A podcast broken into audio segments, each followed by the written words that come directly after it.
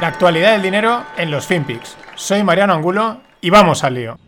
Digo una cosa, como le decía, que muchos dicen, yo tengo un chico que estudia, dice, economía. Y economía no hace falta estudiar. Eso es bien cierto, no hace falta estudiar. ¿Cómo que no? No hace falta. El hombre que gane cinco duros, que se gaste uno. Y ya está la economía. Over the next 10 days, we will reach two goals, two giant goals. The first is 100 million shots in people's arms will have been completed within the next 10 days, and 100 million checks in people's pockets in the next 100 days. Shots in arms and money in pockets.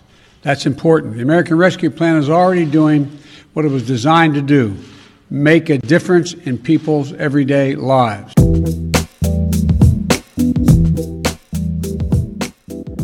Shots in arms, money in pockets. Dice Joe Biden. Van a tope los americanos. ¿Qué tal los financieros? Arrancamos la penúltima semana antes del breve parón que haré por Semana Santa. Quedan dos y luego dos de descanso y volveré a la carga. Y Biden van a la carga. 100 eh, millones de vacunas quieren meter en 10 días. Eh, un amigo que vive en Nueva York me decía el otro día, estos quieren tenerlo todo vacunado para poder celebrar el 4 de julio por todo lo alto. Bueno, lo que pasa cuando tienes dinero y cuando eres el productor de las vacunas, ¿no? Money in pockets también, ¿no? Con los steamies repartidos. Mientras, en Europa, pues estamos aquí en medio diciendo, bueno, ¿nos cae alguna vacuna? Eh, ¿Por dónde van los tiros? Cosas, la verdad, muy curiosas. Eh, el CEO de Kuhn Nagel, que es una, logística, una empresa logística, dice que la mayoría de los adultos deberán esperar 15 meses, es decir, eh, no cree que más del que más allá del 30-50% de vacunados en, Occidente para 2022. Verano de 2022, es decir, para, para allá, para dentro de año y algo, dice que él calcula que estará el 50% de la gente vacunada en Occidente, claro. Eh, dice que es un problema de producción y no es un problema logístico. Y también apunta a que Europa pues es que es muy lenta. Que es muy lenta, que, en otros sitios pues están vendiendo las vacunas hasta en los supermercados y también eso puede tener sus riesgos, pero bueno, en una situación de excepción, pues quizás medidas de excepción. Pero mientras, pues aquí estamos, a verlas caer con la movida de AstraZeneca, que bueno, pues es, un chiste, o sea, es que es, es realmente eh, no sé ni cómo definirlo, ¿no? De repente empezado un país a decir que no, que no, que tal. Ahora dicen, no, si es que si realmente genera los mismos trombos, de, normal hay más trombos que los que genera la, la, vacuna esta. Es decir, en teoría sería casi algo normal o yo qué sé. No tengo ni idea, la verdad, porque al final ya desconectas y ya te parece normal hasta lo que es anormal. Aquí eh, en Valencia iban a empezar a vacunar a los profesores y ha, rulado el vídeo que se ha hecho viral de, mientras estaban vacunando a la gente con AstraZeneca, llegaba un tío y decía, dejar, dejar de vacunar, que acaban de llamar que no, que no, que se suspende la vacunación de AstraZeneca. Un auténtico chiste, un auténtico desconcierto todo. ¿Por qué? Porque ha salido la noticia que la compañía Aerowings amplía 300 vuelos más para, de alemanes a Mallorca. Sé que se han, dicho a tope, nos vamos todos de Semana Santa a Palma de Mallorca, se puede entrar con una PCR negativa. Mm, perfecto, oye, encantados. O sea, mm, esto nada que criticar, pero es que no deja de llamar la atención que al mismo tiempo sale la noticia de que Alemania declara que está entrando en la tercera ola, que por ejemplo Italia ha entrado en confinamiento estricto. Mm, no sé, eh, es, un... No sé, es que no tienes. ya llega un punto en que mm, lo que. O sea, no tiene sentido, tiene sentido, ¿no? Ya te parece hasta normal. A mí me parece mal que venga, al final no sabemos qué es lo que funciona, qué es lo que no funciona. Pues bueno, vamos haciendo dinero y que sea lo que Dios quiera, ¿no? Pero pasamos del 0 a 100 de un día a otro eh, y claro, al final no sabes ni por dónde tirar. Y más impactos de del, del, COVID, el habitual. El tema de la inflación. Os dejo una reflexión que hacía un, tuitero. Que no es una reflexión que yo en el, curso no lo hagáis porque se lo voy, a, lo, voy a, lo voy a dejar a un lado y voy a sacar en breve, cruzo los dedos, si me da tiempo, unos nuevos cursos. Pero eh, el tema de la inflación es un basket, es una cesta de productos que se calculan, ¿no? Entonces te sale una inflación, ahora mismo dicen de cero. Pero en el artículo que sale de expansión y lo que comentaba, dice, alguien se cree, el, nos engañan con la inflación porque el aceite de oliva ha subido un 13%, los refrescos un 9%, la fruta un 7,4% y con cualquier persona que hables que vaya habitualmente a la compra te lo dice y dice, ostras, eh, me he parado a pensar y, yo te diría, lo tenía me decía, y yo así a ojo te diría un 20% fácilmente la, la cesta de la compra sin hacer cosas locas, ¿no? Pero sin embargo, el dato de la inflación te sale a cero. ¿Por qué? Pues porque pondera unos productos con otros y al final, pues igual te estás comiendo una buena inflación y no te estás dando ni cuenta. Pero son cosas de las, de las variables y de los datos macro. También, siguiendo con lo que nos comentaba eh, Greg hace un par de, findes, eh, los cerdos en Japón, digamos, pues consolidados, al alza. ¿Por qué? Pues bueno, porque en, estado, en China están con la fiebre africana y claro, aquellos dicen, oye, aquí hay negocio, que no entre ningún cerdo y a tirar para arriba. O sea, es decir, muy estable y una perspectiva de crecimiento en el mercado de cerdos japonés muy bueno y una multa para Archer Daniels Midland, el mayor, el tercer mayor proveedor, productor de cacahuetes del mundo. Una multa de 45 millones de dólares por fijar los precios del cacao. Una demanda de 12.000 agricultores americanos contra esta empresa y bueno, es un mercado de... me ha llamado la atención, bueno, también porque yo estuve trabajando en una empresa de, este sector, entonces me mola bastante y bueno, y bueno, eh, una, una, industria que rondaría en Estados Unidos los 1.300 billions de cacahuete. Dato curioso, en 2020, en 2020 resulta que todo ha sido un boom. Todo, todo ha sido boom en todos los lados, ¿no? Súper curioso. Pero también ha habido boom en los cacahuetes. ¿Por qué? Porque en Estados Unidos han hinchado a comer sándwiches y, como allí le ponen el peanut butter, pues ha habido boom de, consumo de cacahuetes. Todo, todo disparado. Todas las ventas de todo disparado. Acojonante. Y claro, si se disparan las cosas, pues también puedes entrar en escasez. Hemos mencionado la, escasez de los chips, vienen de Taiwán. El otro día leía también, alguien en Twitter comentaba, un americano decía, he ido a la tienda de, de ordenadores y no habían. Dice, ojo, chip shortage. Bueno, pues es que también hay cartón shortage. Sí, en Reino Unido parece ser que el aumento loco del e-commerce lo que le llaman el Amazon Effect ha hecho que, haya escasez de cartón, de embalaje. Acojonante, ¿no? Esto, a ver, eh, sabíamos o era intuir, era, se podía intuir, sin ser grandes adivinos, sin ser grandes mentes, que bueno, que toda esta tensión que ha generado el COVID en las cadenas de suministro, los desfases que estamos viendo, ¿no? De que unas industrias tiran a lo bestia, otras están frenadísimas, pues iba a tener este tipo de cosas. Lo que no sabíamos es por dónde iba a salir. Pues mira, por el cartón. ¿Y Baidu? ¿Baidu qué es? Es el llamado Google chino. Ya cotiza en el Nasdaq, pero sé que han dicho, el tema está calentito, vamos a sacar un poquito más de dinero. Y va a salir a cotizar también en la bolsa de Hong Kong. Nada más y nada menos que esperan captar 3.000 millones. Dato interesante, eh, se, mm, hay guardado un green show de, eh, un 15%. ¿Qué es un green show? Es decir, un zapato verde. Bueno, pues esto es que a los colocadores, a los que distribuyen las acciones, les dice, mira, si, si piden más de, lo, de las acciones que tenemos, te dejamos vender algunas más. Hasta un 15% nada más y nada menos. Y es ahí donde muchas veces hacen bastante pasta. ¿Quién? Pues los la banca de inversión, nuestros amigos, los grandes, los, los Goldman Sachs, los JP Morgan y toda esta gente. Eh, pues ahí hacen, la verdad, bastante, bastante dinero, porque es un extra que ahí ya es, mira, lo que saques, por así decirlo, es para ti. Y siguiendo allí en Asia, resigna el CEO de Ant Group, un tal Hu. Eh, Ant Group es la división financiera del grupo Alibaba de Jack Ma, ya sabéis, la movida que fue a salir a bolsa, se lo frenaron, ahí estaban pues todas las elucubraciones, qué estaba pasando y tal.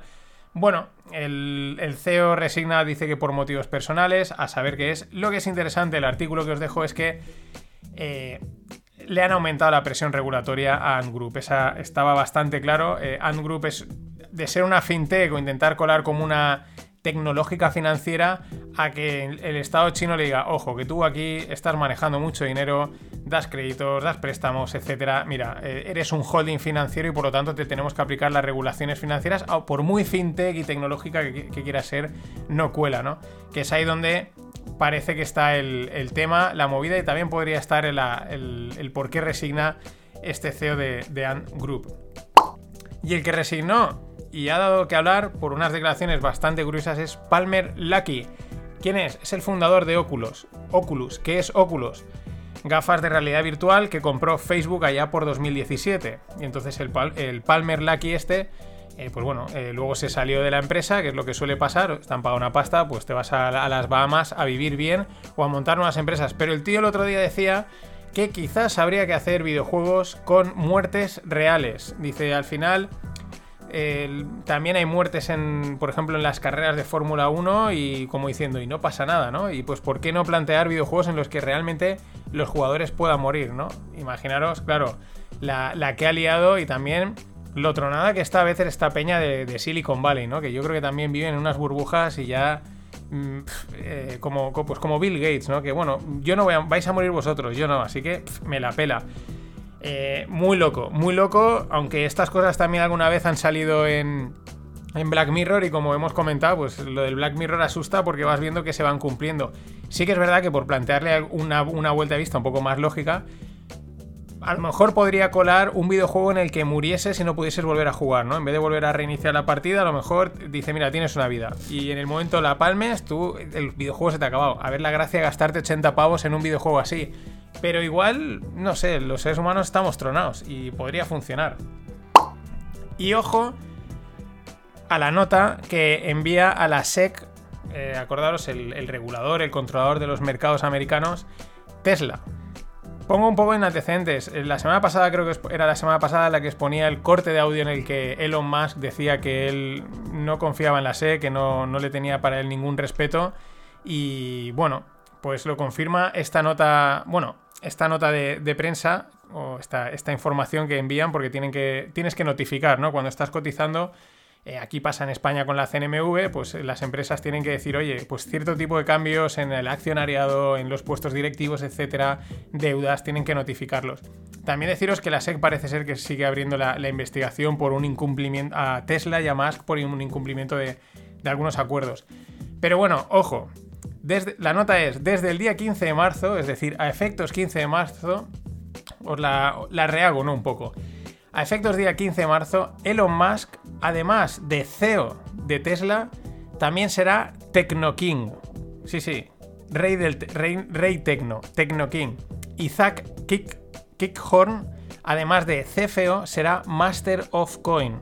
Tal cual, ¿eh? O sea, dice, sí, van a mantener, pero aparte es King uno y el otro Master of Coin. Es decir, esto es la guasa total, eh, el desprestigio total de la SEC. Ah, la SEC tendrá sus cosas que ocultar, pero yo no sé hasta qué punto ya es pasarse, ¿no? Porque al final son instituciones que, ya digo, dejando sus claroscuros, lo que intentan es hacer que las cosas regulen y que esto no sea un pitorreo, pero ya lo es, porque tienes a King Musk y Master of Coin Kihon. Con razón, la cuenta Zero Hedge, también ahí a veces polémica con las cosas que dicen, pues hacía el siguiente tweet. Eh, Elon Reef of the House of Musk, the first of his name, the sometime Barn, King of the Andals and the First Men, Cal of the Great Grass Sea, Protector of the Realm, Lord Regnant of the Seven Kingdoms, Breaker of Supply Chains and Father of Dragons, ¿no? Claro, eres el Tecno King, pues ahora mereces un título acorde a estar dentro de eh, Juego de Tronos. Y siguiendo con la movida Elon, que son muchas movidas cada día más, eh, pero este no, tiene, o sea, tiene que ver con él porque él está metido en este sector, pero no tiene que ver con él directamente, aunque lo tendrá. Lo digo, primer hotel del espacio, el Voyager, el Voyager pretende abrir en 2027. Eso, eso está ahí al lado.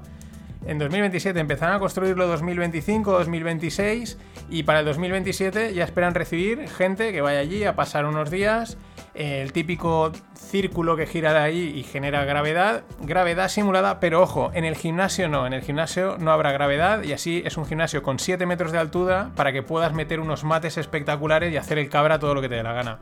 No es broma, los lo dejo en la newsletter.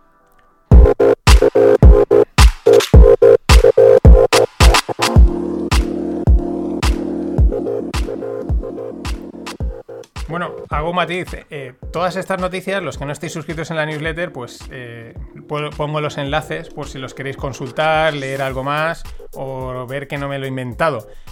así que ese es uno de, de, los valores que aporta la newsletter, si es que aporta alguno. Yo tampoco lo sé, pero oye, hay que enviarla. Bueno, la valoración de Stripe, eh, Stripe es en la pasarela de pagos que además, eh, bueno, pues si habéis montado alguna web algún e-commerce, es una de las que hay que utilizar porque funciona muy bien o, probablemente más de una vez hayáis pagado algo por internet a través de Stripe que además sacaron el Treasury, el Stripe Treasury, que es el Bank as a Service. Bueno, esto ya lo, comentaremos más adelante, pero el tema, han cerrado una ronda de 600 millones, 600 millones, y les ponen una valoración de 95 billions.